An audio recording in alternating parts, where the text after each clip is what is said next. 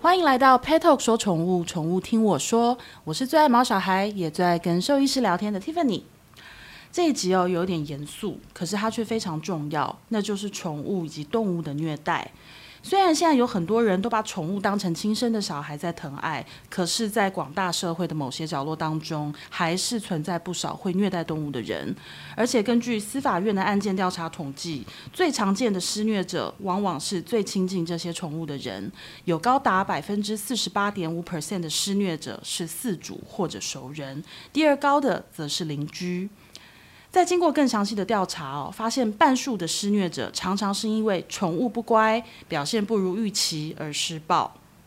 在今年过年前，才刚发生过一起饲主不当管教宠物的事件。其实这类型的事件哦，说不定天天都在各个地方发生。但是更重要的是，当我们发现有人疑似虐待宠物或是动物的时候，我们可以怎么做呢？所以哦，这一集我们就要邀请到曾经担任过台北市议员的杨靖宇兽医师来跟我们做深度的讨论。欢迎杨医师。Hello，大家好，谢谢美丽的主持人。嗯，杨医师这一集就是你知道忍不住就是立正，然后跟心情有点哀伤。哦，因为我没有办法想象，哎，动物这么可爱，你虐待它干什么啊？对，你去欺负比你大的嘛，你去欺负比你小的干什么啊？是，其实我觉得我们在聊这个，呃，是否就是说这个虐待动物这这样这样子的一个话题之前哦，嗯，我必须要讲，其实在美国的加州，他们有做过一个统计，是，也就是说你在年轻，或是说你。曾经有虐待过动物的，嗯，将来你对于家暴，嗯，还有一些针对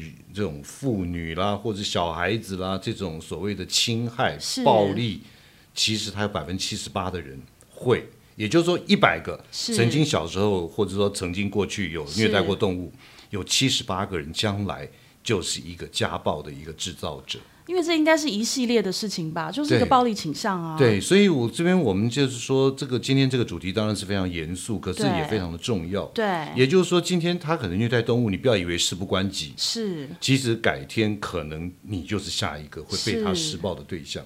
所以因此呢，对于这个虐待动物这边哦，不管是动物也好，宠物也好，我们都要非常严正的来去看这样子的一个态度跟这个问题。对，但我想请教一下杨医师，就是。你要去怎么定义他已经对宠物或者是动物造成虐待？他要使用工具吗？还是说，因为你知道，我们也会遇到有一些人，可能他。他就是不喜欢动物，那有时候狗狗经过他家前面，他就对他吼个几声，或是拿东西丢他。嗯对，就是我我其实我讲真的，我在乡下看过这种场景哦。对，他真的就是狗狗经过，他怕他跑进他家院子，所以他就是有点像阻吓似的拿东西丢他。可是有的时候也会不小心丢到狗狗。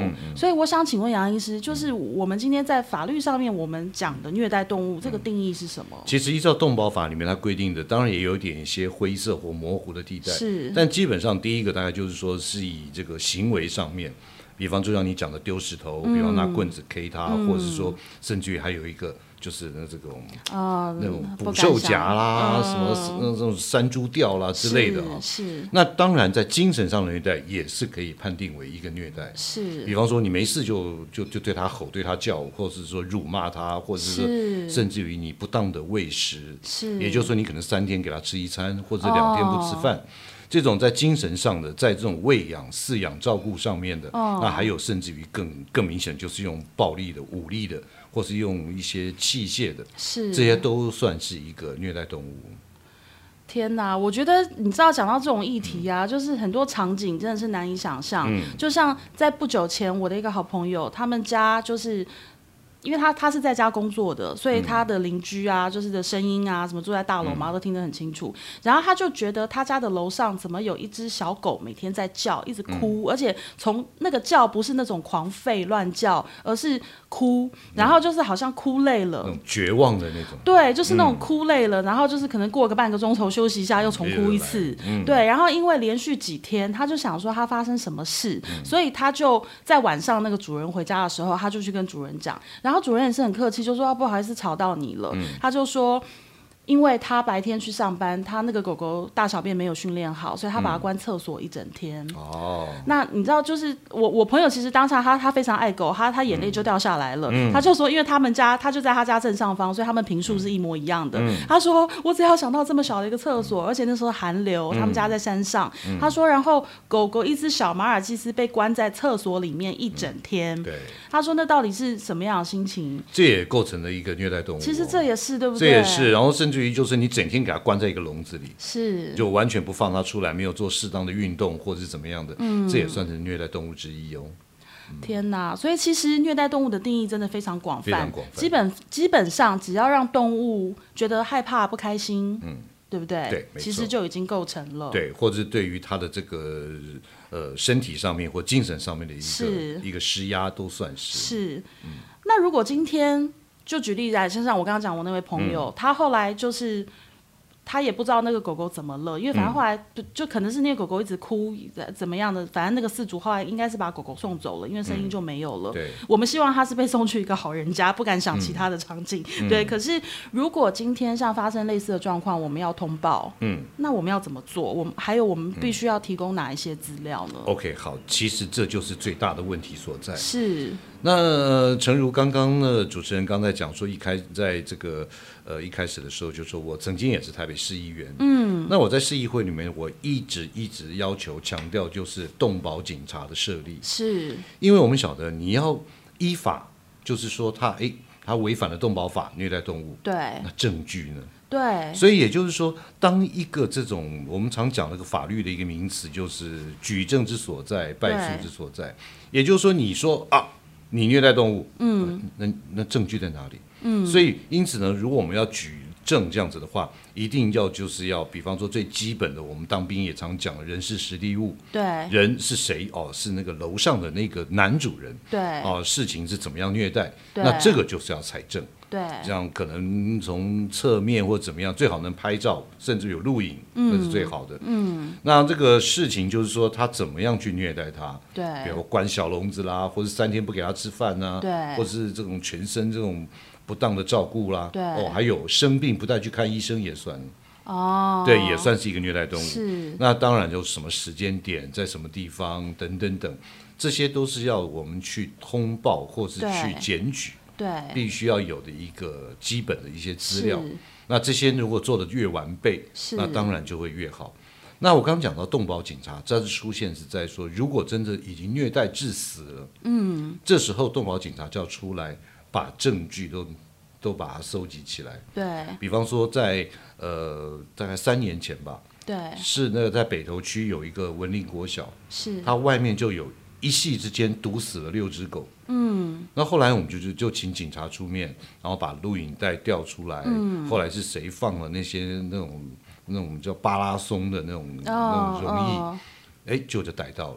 哦依照车号就循线逮到了。哦那因此呢，所以说动保警察或者是说相关的地区的远景也是非常重要的。是，对，那如果真的要报案的话，有两个管道，一个是一九九九，嗯，那另外一个呢，就是可以到当地的辖区的派出所，嗯，因为现在依照这个勤务的这个分派的这个分层负责的这个概念，这个警察局接到民众的报案，嗯，他就要立刻主动联系动保处，嗯，然后跟动保处一起来调查这样子的一个事情，嗯。嗯，以现在的动保法来说，它对于宠物虐待的案件，嗯。那一旦成立了，他会怎么样定罪？哦，这要看你就说，呃，你造成他尸体呃不身上轻重，对情节轻重，比方说可能是断一只脚，哦。或者是失明，或者是说甚至于更可怕的就致死。嗯，那有时候是会有两年以下的有期徒刑。嗯，那当然有时候也是罚款。嗯，那比方说像哎，我问你一个问题哦，嗯，考考你，好。如果你骑脚踏车带一只狗牵着它跑，有没有算虐待动物？算。算，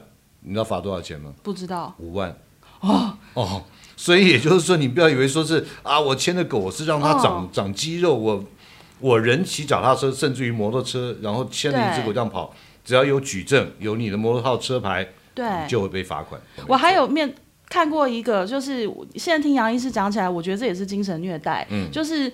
有有一只狗，它很聪明，嗯就是超级会听指令，一只一只黑狗，一只小黑，然后他有一次不知道做错什么事情，就他主人就罚他面壁，面、面壁思过，嗯，他听得懂哦，他还真的面壁啊他真的面壁啊。然后问题是，他面壁了一整个下午。哎呦，就是我去买东西，然后经过那条路，然后我买完东西回来，就是已经过两三个钟头了，他他还在面壁。嗯，那我这两三个钟头，叫他坐在那边，除非他在打盹，或者是他睡着了，否则这不是精神虐待吗？嗯对啊，而且我我觉得这个主人应该要从另外一个角度讲，这只狗狗这么样的服从跟听话，对，怎么舍得啊？对你这么忠心，哎，对对不对？啊，不行，怎么舍得？这样这样子的确也是虐待动物，是吗？哈，也是，对，所以我觉得就是真的，动物也也也难为，真的，这太。乖太听话，好像好像也也是一一种容易受伤的。没错，因为这样子做个这样子面壁两三个小时啊，我我举个最简单的一个例子，就是说，你知道现在不是前一前一个礼拜多土耳其大地震，对，我们的搜救犬有去出勤务，是，你知道搜救犬它不是这样的从早到晚都在搜救，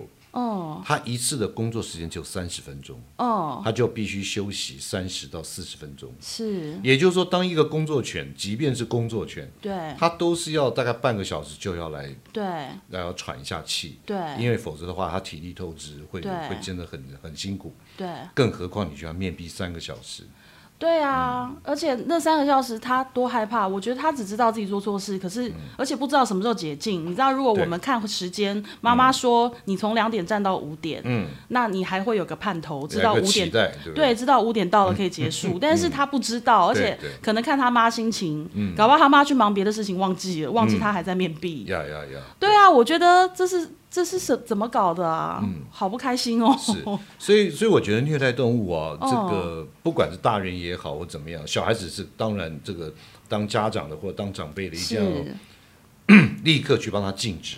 可是我们大人，我们如果你想说，哎，我就虐待动物，其实这是一个很不好的一个身教。对那你想想看你，你看到的小朋友或者你的晚辈，对他这样子在耳濡目染之下，其实将来就是会有可能会有一些暴力之气，是，很容易可能就是因为可能人家后面叭一声喇叭，嗯，原来球棒队都这样出来的，你知道吗？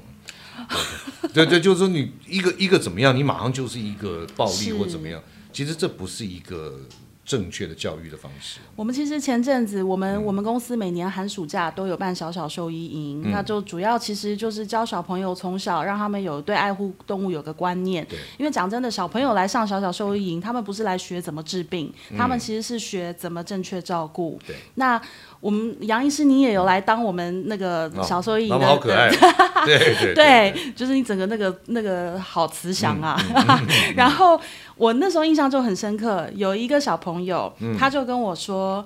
呃，他觉得狗狗很脏，只能看、不能碰。嗯，就这时候就有一个他的同学，管家婆型的小姐姐，嗯。就出来了，就说：“我告诉你，我们人类的身上的细菌比狗狗身上的细菌要多太多了。”嗯嗯，他说：“狗狗才干净呢，我们家狗狗回家 都有擦脚，你回家有擦脚吗？” 对。对对所以其实这就很可爱，这就是说，他一定也这个，我觉得这个小姐姐一定也在哪里听过这样的评论。对，可是为什么她会有一个第一时间有一个这样的回应？嗯。就是其实我相信他们家一定是很爱动物的，然后可能会告诉他说：“哦，我们要养就要照顾好，那他出去散步回来脚会脏，我们要擦脚，有一些很好的习惯。嗯，对，所以其实我们一直在想说，如果把这样子的观念哦，真的是我们尽可能嗯。的传播给不管是小朋友，我觉得甚至很多大人，他们都需要教育。没错，这这就是说在呃上一个会期，是。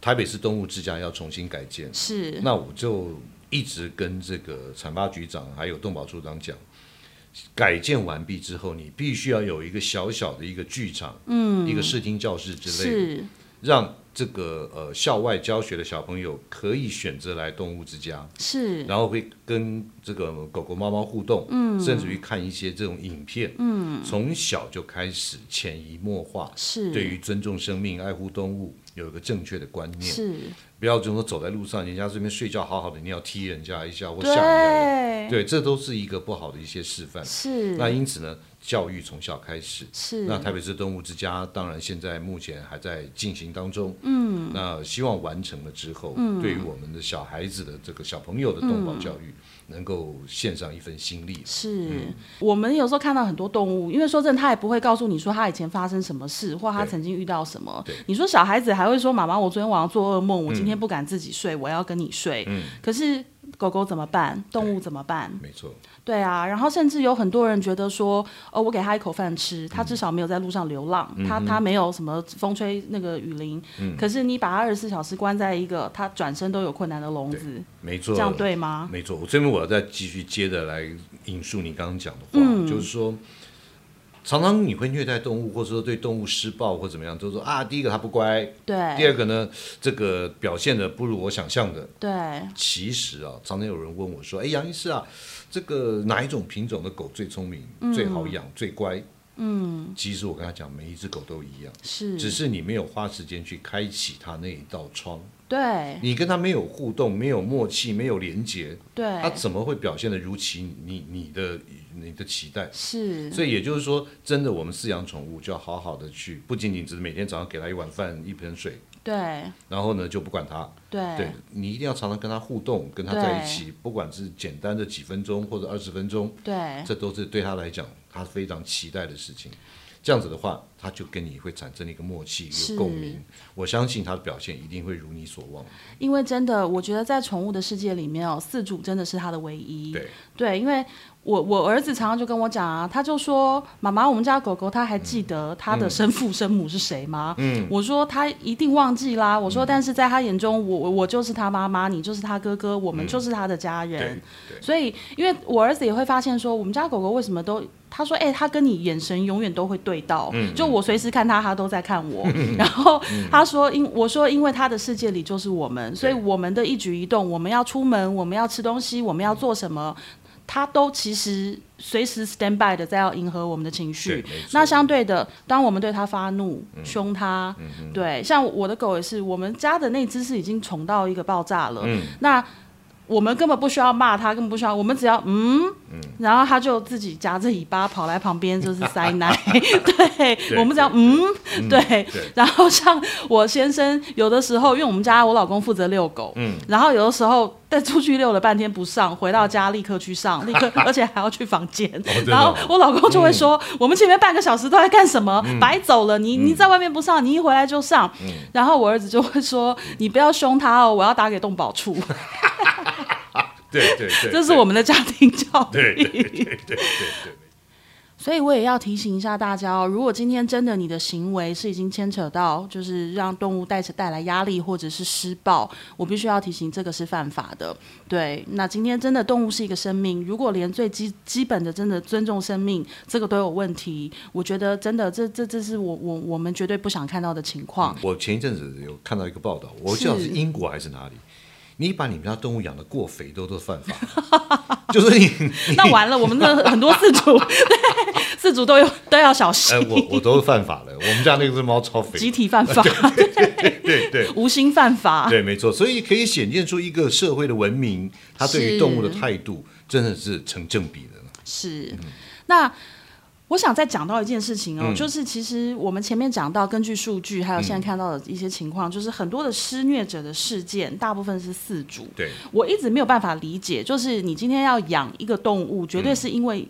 你喜欢吧，对。或者是说你你想要他的陪伴，嗯。可是那你又虐待他，这又是怎么回事？嗯然后跟为什么可以这么如此轻易的呼之即来挥之即去？嗯。就是好像不在乎它，这是不是跟现在取得宠物的门槛实在很低也有关系？有门槛吗？您讲到一个，你讲到关键了，只有一个门槛，是。就是如果你曾经有虐待动物，而且经过审判、经过判决是。是有罪的，或者是说的确的，是。这个在动保处，他把你身份证字号就输入进去，嗯，你是无法再去认养，嗯，狗或是猫，嗯，但是呢，你去购买它毫无限制，是，所以因此呢，我刚刚讲到这个门槛这两个字，真的蛮心痛的了哈。是。在国外有一些地方、有些城市，你要饲养宠物之前，你要上六个小时的课，嗯，免费的，嗯，但是他教你如何照顾动物，是。然后让你了解动物。免得有一首歌什么因了解而分手啊什么的哦，对，就是说这个让你知道你要养宠物的时候会有哪些事情，要做哪些东西。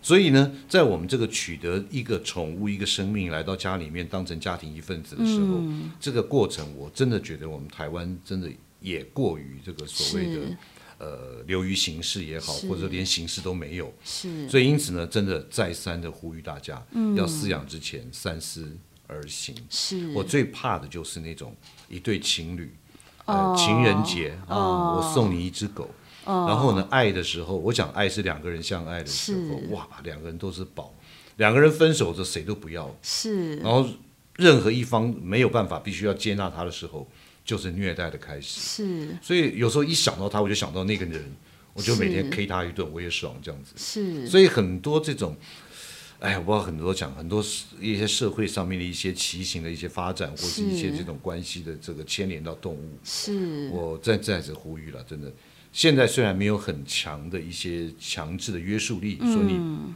不能买狗狗，或者你不能认养狗狗，嗯，那但是呢，我们自己也要发挥我们道德良心，是。就是我到底适不适合，是。啊，这这是个非常重要的，因为真的相较于人类哦，动物它们真的是弱势。嗯对。我觉得啊今天会会成为我们的听众，一定都是爱动物的人。所以我觉得，呃，今天我们谈到这种严肃的议题哦，真的不是说要去恐吓谁，还嗯。是不是要去怎么样？可是真的希望大家告诉大家，嗯。我们 Pet Talk 为什么一直。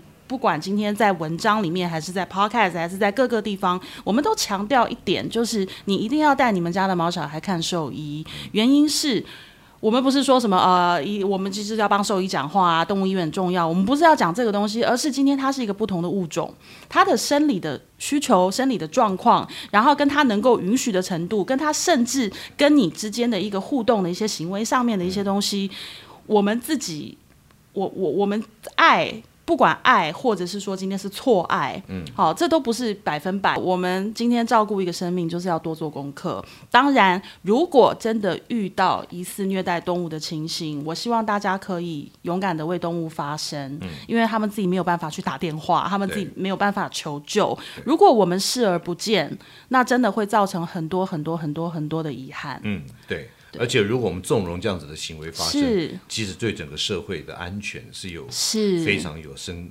往后会有非常深刻的影响的。是，所以今天这一集哦，我们特别邀请到杨靖宇兽医师来跟我们聊。其实主要的原因是，杨医师就是第一个，我们认识他非常非常多年。那他曾经就是担任过两连续担任过两届的台北市兽医师工会理事长。那当然他自己的杨动物医院在天母哦，非常的知名，就是我们认识好多一大票天天母人，只要有养狗养猫的，我们讲杨动物医院，他们都知道。对，然后呢，当然过去四年就是杨医师他自己本身呃当台北市议员，在市议会，那因为他的本身的就是兽医师的身份，也让他对于一些动保法或者是一些呃兽医医疗还有整个宠物环境相关的事情哦，他有了很多的一些贡献跟讨论。这也是为什么我们今天。